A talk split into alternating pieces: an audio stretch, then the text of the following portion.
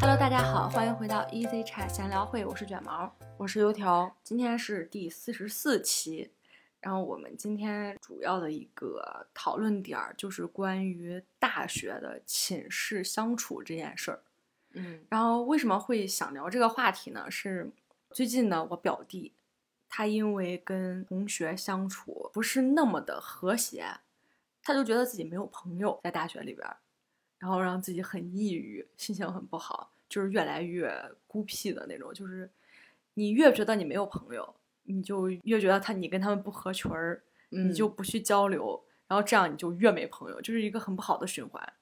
他觉得不合群了之后会给自己一个限制，又不会主动走出去了。对他会往坏了想，对，然后觉得大家都在排挤他。其实、嗯怎么说呢，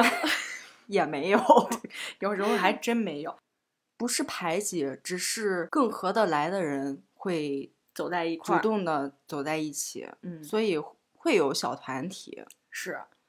其实我的大学寝室，我应该没有跟你们说过，嗯，我们是八人寝。其实嗯我们寝室是有所谓的不合群的人存在的。我们也有啊。嗯，嗯，我们是六人寝，但是我们也有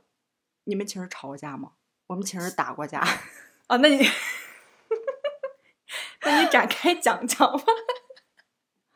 哦你们你们这过于不和谐了。我们就是最多发生一些口角上的争执，嗯，但是这还还真没有打过架。我们寝室有一个比较不讲卫生的人和一个有点小洁癖的人，嗯，这俩人是上下铺，哦，所以打架的原因也在这里。嗯，恰恰上铺是不讲卫生的，所以下哦铺会更痛苦。就是有的东西会往下边掉，是吧？对，嗯，就我们上铺这个同学，他的洗脚水一定是第二天才到，嗯，他洗完就放在床底下，离下铺最近，对吧？人家心里边很膈应。对，他晚上吃东西，就是所有的包装纸啊、碎屑什么的都会往下铺掉。嗯，他吃完，哪怕你扔地上呢，我嗯觉得你扔地上都比你扔床上要 好吧。嗯正常人都很不能适应，何况我们这个同学下铺这个同学，他特别爱干净。嗯然后打架的原因是冬天大冬天的时候，上铺这个同学把他洗好的衣服、滴着水的衣服挂人家床头了，上下铺那种床嘛，嗯嗯嗯，然后他那个衣服把人家的被子给滴弄湿湿了对，嗯弄湿了。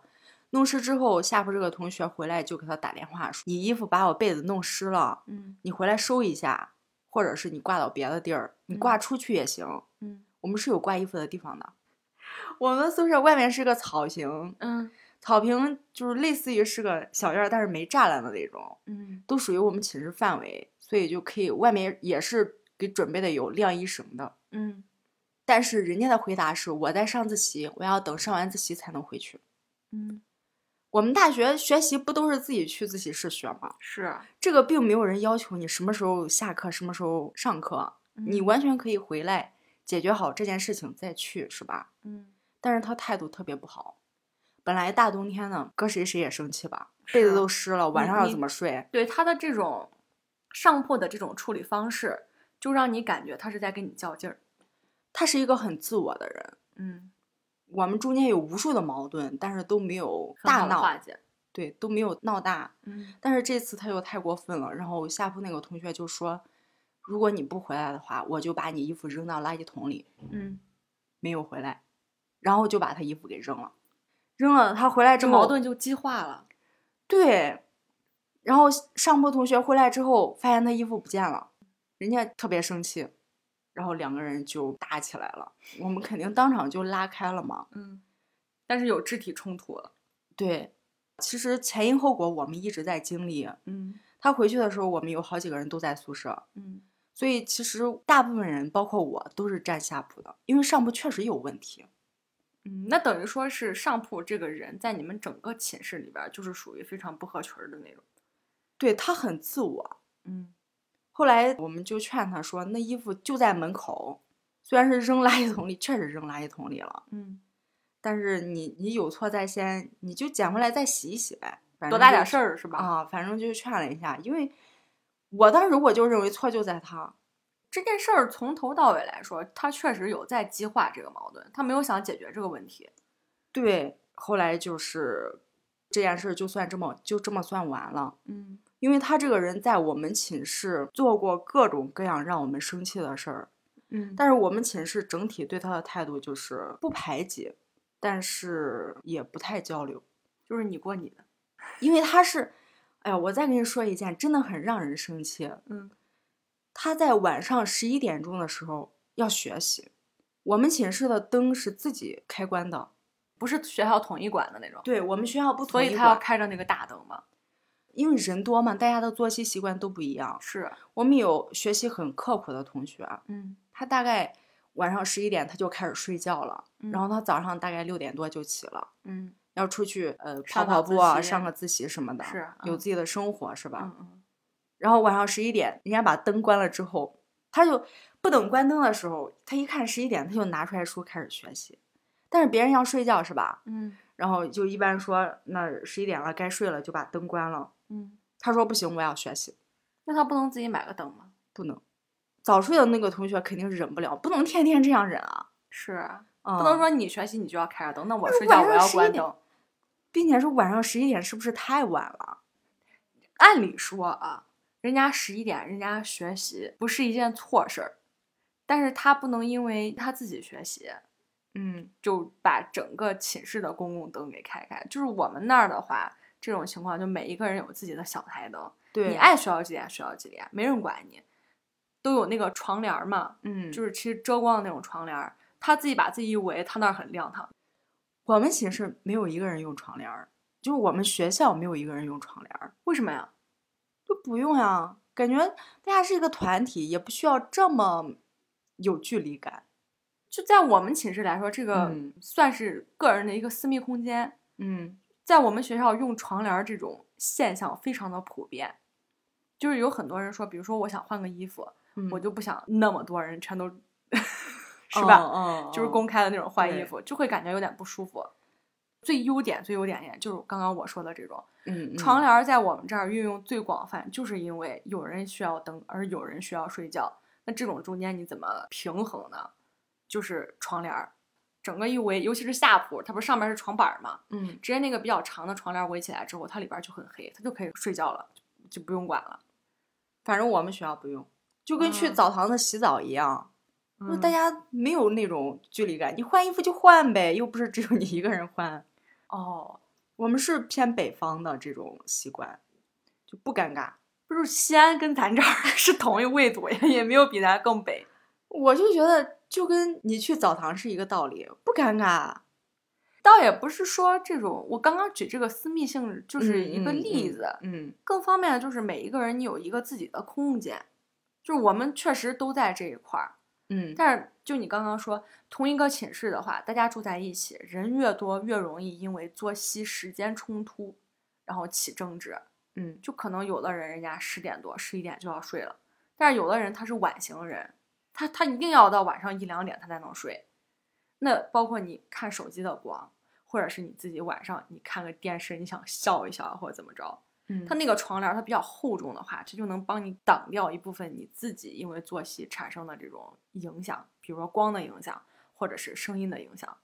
那我们这边就是遵循大体的一个作息时间，嗯就说大概你晚上十一点或者十一点多到了，感觉该睡的时候就开始熄灯。你想玩手机可以，但是你你想笑你就白天 笑。就你们没有每一个人都有自己一个小台灯吗？没有，因为我不用，我不学，我又不学习，我玩手机就行了。然后就是熄灯了之后，默认了大家就是你就不要讨论了。嗯，或者是你就不要看电视，或者你戴耳机看，反正熄完灯就默认安静了嘛，嗯是这么一个情况。然后我没说完，嗯，当时他们两个人分别住在上铺，然后互相下来开关几次之后，就把勤奋的那个同学给闹哭了，是这么个情况。他关了，他下来开，他下来关，他下来开，闹了这么嗯几次。嗯闹哭之后，那又是我们来调解这么一个情况。嗯因为我们是有一个整体的作息的，就是嗯整体的作息就是晚上睡觉，对吧？嗯，你到点儿了你就睡呗。 大致是这么个思路吧。我们不确定我们当时的思路对不对，就绝大部分人他们的作息时间是一致的。可能我们关灯我们也不睡，就玩手机干啥的，我们就各干各的了。嗯，所以它这个关灯，我们是默认可以关的。啊你并不是说九点就关了，那我们肯定不愿意，对不对？是，就大家觉得也到这个点儿了，可以关嗯灯了，可以休息了。嗯，至于你这个点儿之后你自己干什么，那是你自己的事情。对，然后我们呢，因为我在大学这个寝室之前，严格意义上来说，我是没有住过校的。在嗯之前咱们分享高中生活的时候，咱俩也提到过了。然后你是高中时候就住校的我初中就住校了。哦，你初中， 对，你初中就住校，所以初中、高中，你已经在上大学之前都已经经历过六年的这种集体生活。嗯，那以前咱们高中我记得也是八人间儿，对， 八人，那你初中是几个人？我初中二十个人。嗯，就是大大寝通室，铺对大寝，我初中那种寝室也是双层的，嗯然后一整个通铺，嗯每个人大概占个一米一米多点儿吧，嗯不超过一米二，我感觉。嗯嗯大小就跟我们宿舍大小差不多，嗯，但是它可以住二十个人左右。嗯就是大集体。对，呃，相对于以前来说，我觉得初中、高中给我们的时间限制的就非常死。嗯，比如说咱们高中那时候就是五点半，五点半要上早自习嘛，晚上快十点才下晚自习，那回去谁还看书学习啊？嗯，那么、嗯换句话来说啊，回去大部分人都是要睡觉了，都遵循了这么学校给你安排好的一个死的这个作息时间。但是大学之后，可能这个时间就给你自己可控的时间就更多了一些，对，相对自由。对，相对自由。呃，我在去大学之前呢，我对于集体生活是有那么一点点忐忑，就是作为一个新生来说，大部分人向往的这个大学生活，肯定都是说就比较合群儿，嗯然然后后一个集体，这么三五成群的人住在一个空间里边儿，就是你们要一块儿上学，然后一块儿吃饭，晚上回来还在一块儿睡觉，就是在这么一个狭小的空间里边儿。但是没人规定你要一起吃饭啊。哦， 你是这么期待的是吧？就是对大家要一起，就是就是一个啊集体嘛，嗯嗯，然后就是嗯共同生活的这么一群人，嗯就是你的理解可能是这样子嗯的，嗯但是你去了之后，你会发现，尤其是像，因为我是初省上的大学嘛，嗯我们那个寝室天南海北哪个省都有，嗯，就是有福建的南方的，有新疆的北方的，然后有陕西本土的，就是大家到一起之后，你会发现南北差异本来就很大，对，包括你吃饭上边儿，因为刚开始大家都不熟悉，你到一个陌生的环境里边儿，就很很想抱团取暖这种。嗯刚开嗯始大家一吃饭，呼呼擦擦，可能就是一个寝室四五个人一块儿去吃饭的这种。比如说有一个人吃饭，就叫着你大家都一块儿去吃饭，就是干什么都想一块儿。当你嗯到一个陌生环境的时候，你可能会感觉到不安。如果有人多了在一起，你可能安全感就会更多一些。然后再到后来，这个作息，作息就是简直太不一样。 就我们呃南方那个室友，他是熬夜型人，嗯比如说周末吧，周五晚上他可能他要熬到两三点，周六上午如果没课的话，他就到中午十一二点他才起。但是有一些属于晨型人，嗯他可能六点他就要起来，然后晚上十十点十十点多快十一点，就刚刚你说的那个作息时间点儿，他该睡了。嗯嗯，我们当时因为寝室是限电的，就十一点钟到点儿就关了。然后我们这个寝室很特别，我们的灯不知道为什么就管不了， 所以我们寝室的灯是自己关的。就没想着修修吗？为什么要让它能管住呢？不管不住不是挺好吗？ 就宿管就没想着修修吗？宿管应该有想过， 是这么个情况。但是刚开始大家就是达成了一定的统一，就没有那种特别特立独行，非要让全寝室都按照我的习惯来的这种人。嗯，到点儿我们也是十一点，我们怕宿舍怕宿管阿姨发现我们这个店 它是通宵的，所以就是别的寝室一关，我们一看啊，他们关了，啪 就把自己的灯也给关了，就是这种， 哦，就是你要从众嘛，不能发现你很特立独行，因为每一次我们发现我们那个灯就是多亮的时候嘛。嗯，对面楼上的那个寝室都会有叽叽喳喳的声音能传过来，说：“哎，你看他们寝室灯为啥 为啥是亮着的？那你们这这种个情自况由的意义就没有了呀？有那么一点点限制。 但是到考试周的时候还挺好，因为考试周大家都会复习到很晚。嗯嗯，这是一个优势，就别的寝室的人也跑我们寝室来蹭蹭这个光蹭电的，经常有。我们中间的摩擦就是因为这个晨醒人跟到正午才醒的这种嗯差异。熬夜对熬夜的，中间吵过几次，是因为什么呢？就是我们的那个晨醒人的室友，嗯他起来动静非常大，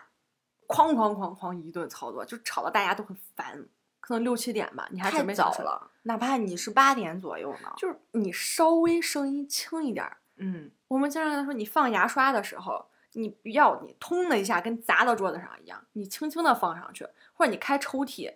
你开抽屉，大家都在睡嘛，因为嗯平时嗯开咱们就懒省事，直接使劲一推，让自己顺着这个惯性就滑进去了。但是人家都在睡觉的时候，你能不能慢慢的把它推进去？就是因为这个事儿，我们起过争执。然后晨型人都觉得说，你们为什么要睡懒觉？然后睡懒觉的那那那一波人就说，我们为什么不能睡懒觉？ 那你大早上为什么要起那么早？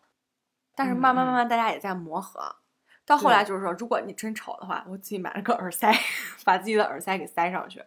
然后呢，就是像我刚刚说的挂床帘儿，嗯，我们寝室六个人全部都有床帘儿，不光是我们寝室，就是我们学校女生宿舍绝大部分全部都有床帘儿这个东西。我们学校就没有，就觉得也很好看，而且晚上的话，你把它给拉起来嘛，嗯你开一盏小灯，拿个电脑看个电影呀，或者是你自己玩个游戏啊，或者看会儿小说什么的，你有一盏小黄灯在你旁边儿，就感觉也特别温馨。你有一定的稍微独立的空间，包括说像复习的时候，因为我们寝室虽然是六个人的寝室，但是寝室特别小，除了两个床是那种上床下桌的之外，其他的四四个人都是上下铺嘛。那你们怎么分配呀？我们去之前，这个寝室的号是人家默认分好的。但是你们这就有不公平的现象出现。对，就是大家都交九百块钱，凭什么你是上对啊床下桌？对，这个事儿呢，反正就不太好解决。但是我嗯们并没有争或抢这么厉害。因为刚开始就给分好了，对不需要争。对，就我是们也人家是人家是分好钥匙、分好床位的，就是几对号就是几号。你有一个宿舍的那个卡嘛，嗯，上面写着呢。我们也是上下铺，你就不需要争，你睡上铺还是下铺是分好的，但是上下铺是可以调的，可以，换。嗯就是你自己可以调。就就是是让我的话，我可能刚刚你那个情况嘛，嗯如果是我的话，打完之后，我就给你，我就会跟他说，我虽然睡上铺不是那么便利啊，但是我要给你换，他现在那个床铺，你真的想睡吗？我会自己把它给处理一下，但是还会睡，因为当时我记得我们换寝室的时候，那个床非常非常的旧，我们的处理方法就是拿那个纸全给它糊起来，全给它糊了对，全给它糊起来，包括我们墙上嘛，我们都是买了，你知道不知道？咱当时有那个包书纸，嗯，就全把它给贴起来。即使是新寝室，我们当时也全把它贴起来，因为墙上它是那种白墙，它会掉那个，有时候会掉粉末，或者你穿个衣服蹭上去干嘛，就不想蹭。所以我们当时的寝室，你看所有人的床铺的墙上就是整整齐齐的贴着自己喜欢的那个报数纸，贴了一面墙，就跟贴了一层壁纸似的那种。类似于寝室装饰大赛的这么一个东西。我们也有，嗯，但是你那样不就不和谐了吗？大家的颜色，寝室装饰大赛的时候，大家就把这些东西藏起来，让它和谐这一下。反正比赛嘛，来看五嗯分钟就没了，对，然后回头我们就再把它给挂上，或者是宿管有时候会不定期的检查各个寝室的卫生，就是他通知你明天去检查你们这个班的时候，嗯我们就把所有该藏的 全都给塞柜子里，等到他走了之后再全拿出来。哦，嗯，他检查的时候，但是这个不影响卫生呀。因为不整齐。嗯，对，确实，嗯，对于大家住来说，就是宁愿牺牲这么一点点，不那么整齐划一，嗯，来达到大家作息时间上的一个平衡点。因为对确实人多的时候，我觉得最容易产生冲突的就是你这个个人的作息。对，我觉得这个可以，呃，接受的人就会觉得他还挺好的。嗯，但是我的想法，就那个布一围起来，我觉得太闷了，憋得慌。但是我这个人，我很很容易就配合到别人， 所以我是觉得就是不挂更好。嗯你说的作息我都可以配合，嗯然然后后你早上吵你也吵不醒我，就是你睡觉比较对沉，，我可以接受。嗯，但是这个木叫什么床帘儿，啊？ 但是这个床帘儿确实还挺好的。嗯如果你喜欢的话，就挂一个。其实这个是都可以，都 OK 的。嗯。那大学期间，虽然说我这个寝室发生过争执，但是我有一件最最最最最怀念的事情，我还经常跟你讲。就是我非常怀念我们熄灯之后，大家都躺在床上看微博，然后就一个热点问题产生的这个讨论。比如说当天发生了一个非常热门的，举个例子啊，嗯，假如说哪个知名品牌的食品出了问题， 就是热搜嘛。对，就是热搜，大家都会就这个热搜进行讨论，或者是近期非常知名的这一些事件， 嗯，你会发现在讨论的时候，真的是每个人都会想法不同，就那种冲撞、冲击。有的时候我们会因为想法不同，这个辩论的争执，两个人都很生气，吵到最后。但是现在想想，这件事情是非常非常好的一件事情。我这两天看了一本书，里边儿大概是这么一个意思，就是你只有在不同想法的时候，你才会有进步。就你老固定在你自己的那个思维里头的时候，你看事情的角度真的就是都一样的。但是其实我们也知道，这个事情很少很少是非黑即白的，大部分事情都有很多的不同的面儿。嗯，你只有那种大家在一块儿讨论，不同的人有不同思维的时候，你才能在他们的引导下、他们的发言里头看到这件事情的另一面儿。我们熄灯之后不进行这个讨论，我们都嗯放在白天和熄灯之前。嗯，然后我们这个当时还有一个非常出名的固定名词叫卧谈会。你这个东西啊，我的讨论集中在高中，就是嗯高中熄灯之后就开始了，开始各种交流。嗯我当时高中寝室的时候，有一度影响到我的同学，就是我们是有几个人特别喜欢交流，然后也能交流到很晚。嗯然后有一部分他要睡觉，嗯，他很困，因为高中确实节奏太快了。嗯，可能是我住宿舍久了啊。我大学的时候，从刚开学开始，我就没期待过要一起干啥，除了一起睡觉。对，主要是就是咱俩这个差异就在嗯，住校，对，因为我们当时寝室基本上大部分人都是第一次哦，住校。哦，那你们真的是很巧。我感觉嗯可能我寝室的人大部分都不是第一次，嗯因为咱们现在普遍的像高中都需要住校了，嗯所以很多人都不是在大学的时候第一次住校。嗯我们当时就是我说的几个合得来的人，两三个吧。嗯我我当时有两个好朋友，我们三个人是一起的，嗯就一起吃饭，一起上课，一起出去玩儿。嗯其他的人偶尔会一起，但是不经常。嗯。然后我觉得是这样，就是大学寝室的这种分配嘛，嗯跟高中还有一点不同的是，你高中都是这个地区的人，对大部分人都会很相似，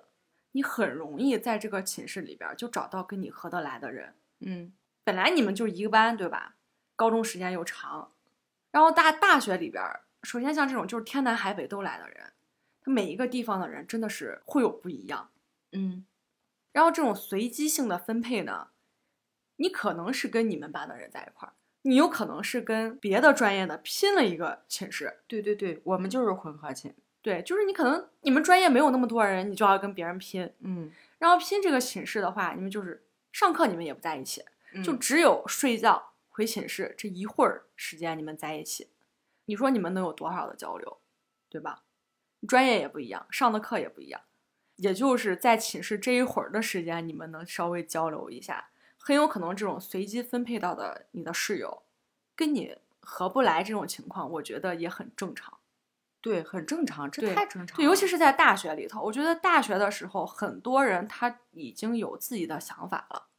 就是他有自己想要做的事情。嗯他不是在像高中的时候那么固定，所有人你都要去做这一件事儿，就是好好准备高考。但是大学的时候有很多，可能有人要考研，有人要准备出国，有人要去当学生干部，然后有人就去做兼职，就是你可以选择了，所以大家想干的都不一样。那可能有一些人就会更加的凸显这个不一样。就比如说拿我弟来说吧，我表弟他为什么很很郁闷呢？就这件事儿是这样子的，他特别喜欢他的这个专业，他特别喜欢做这个昆虫标本儿，所以他平时就特别喜欢跟老师交流。哦，那懂了。啊，就这种，但是在其他的学生眼里，尤其是男对生，对大部分这个年龄段的男生，人家就是玩乐更多一些。他比会如觉说得你比较装，对，会嗯有、可能你真的不是这种，嗯然后他还喜欢这种二次元的东西。嗯，像他们同班的这一些同学呢，大部分喜男生喜欢的是玩游戏，对啊，然后要么就是跟朋友聚餐，嗯，他又不喜欢，那你这个喜好不一样的时候，你就很容易跟他们玩不到一起。对，你说人家说去打游戏，你又不玩儿，你怎么跟人家玩儿，对吧？嗯那可能说人家不带你玩儿，不是说真的就是不喜欢或不想跟你一起玩儿，而是你不会，他们玩儿的你不会，你喜欢的他们不喜欢。对，其实是一个互不干扰的状态。对，然后你像我们我们寝室的那个跟我们寝室不太合合群儿的那个小朋友，嗯大家就是互相尊重，到最后就是他拿东西他声音小一点儿，然后我们也尊重你是一个晨起型人，我们也不让你非得嗯睡到中午。在这个尊重的基础上呢，就是人家基本上就不睡觉不回寝室，跟我们也没有其他沟通，就是感觉跟我们也嗯嗯玩不到一起。对对对，嗯，按照他的理解，就是他觉得我们都是那种特别有钱的家庭的孩子， 我也不知道他为什么会这样想。就是我们明明我上铺，家里是种田的， 就是你们不够勤奋吧？可能，就是他觉得他跟我们就不是一类人，嗯所以他就嗯嗯也不愿意跟我们沟通。其实我们还是挺想说跟他多沟通一些，告诉他们我们其实不是你 想的那 种，但是他不跟你沟通，那就算了嘛。就是你也嗯不要勉、勉为其难的那种，非要让人家跟你合成一个集体或怎么样。就大家都在这儿住可以，我们互相尊重一下对方的这个习惯。嗯但是人家一些喜好的话，那他喜欢他的就去做他的事情，你喜欢你的你就去做你的事情。是啊，是这样啊。对，但是我表弟他现在就有一点点稍微有点转不过来，他就觉得他现在就是没朋友，就是我现在就怎么教导他呢？我说你的这个兴趣爱好吧，就是你喜欢学习对吧？嗯，你看你又不玩游戏，你本来就跟人家玩不到一起，这是事实。你错就错在你们好像忽略了这个事实，他不主让要是因为他没有朋友，对，他就就觉是得一他直交是不到一个朋友，人。对，因为他们班的男生没有跟他一样喜欢造蝴蝶标本的，就是啊他这个爱好就太小众了。二我次觉元呢？二次元有很多，但是他们的那个男生就不喜欢这个日日本动漫或二次元的东西。那可以上大课，也可以认识不同专业的，因为有一些大课是很多很多专业在一块儿上的。但是像这种上大课嘛，嗯，你也就是坐那上课，上完课起来就走了，你也不会去问问班里边儿，哎，你喜欢不喜欢二次元或者怎么样？你你最基多本的交流，对你最多就是跟你同坐在一块儿的旁边儿的人，刚好嗯是其他专业的，你们俩嗯可以互相问喜好。但是这种就是装运气了。对，确你实是。然后我就告诉他，我说你既然非常喜欢这个标本，我说放眼望去，整个这个你的这个专业之内，别的学校、别的地方，肯定有人跟你一样喜欢蝴蝶标本，跟你一样喜欢这个昆虫的东西。因为嗯他自己他是非常坚定要考研嘛。嗯，我说你看，等你考上研究生的时候，你考到这个方向的人，肯定都是对这个东西感兴趣的。那时候你就有了一些可以有共同爱好的同学，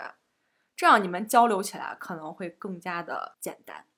他们同寝室的人，嗯我们的时间也不是只有玩游戏，只有出去聚餐。嗯，平时吃饭可以一起吃一个嘛，就感觉聊不到一起，所以就像不你，不其会实理其解实男生也会有小谈，就比如说这俩嗯人有时候嗯一块儿玩游戏啊，一块儿吃饭什么的，那那是他俩那他俩是就可会能感情更好啊。对他俩可能感情更好。对，就是人家都有各自的班儿。对，人家都已经有各自的伴儿，你会发现，哎，为啥我一个人呢？其实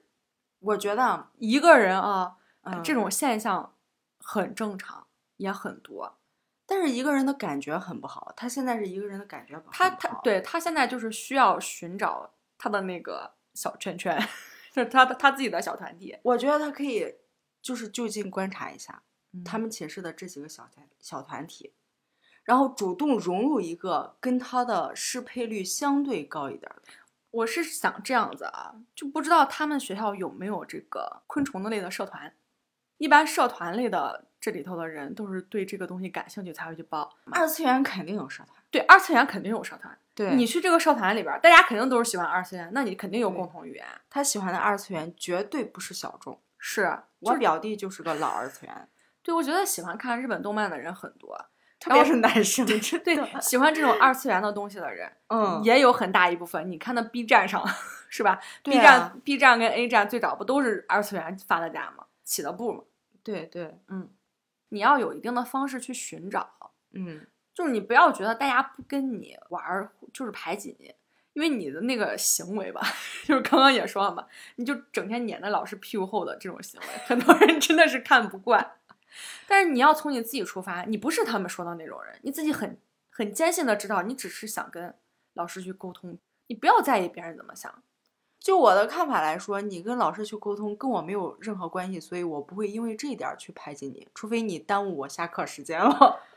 呃对，就是 你只要不要，不耽误我。只要你不影响到我，对没有人在意你。比如说我急着下课呢，是吧？我又不学习，我急着下课呢， 你嗯非得让老师在场。你别这 样。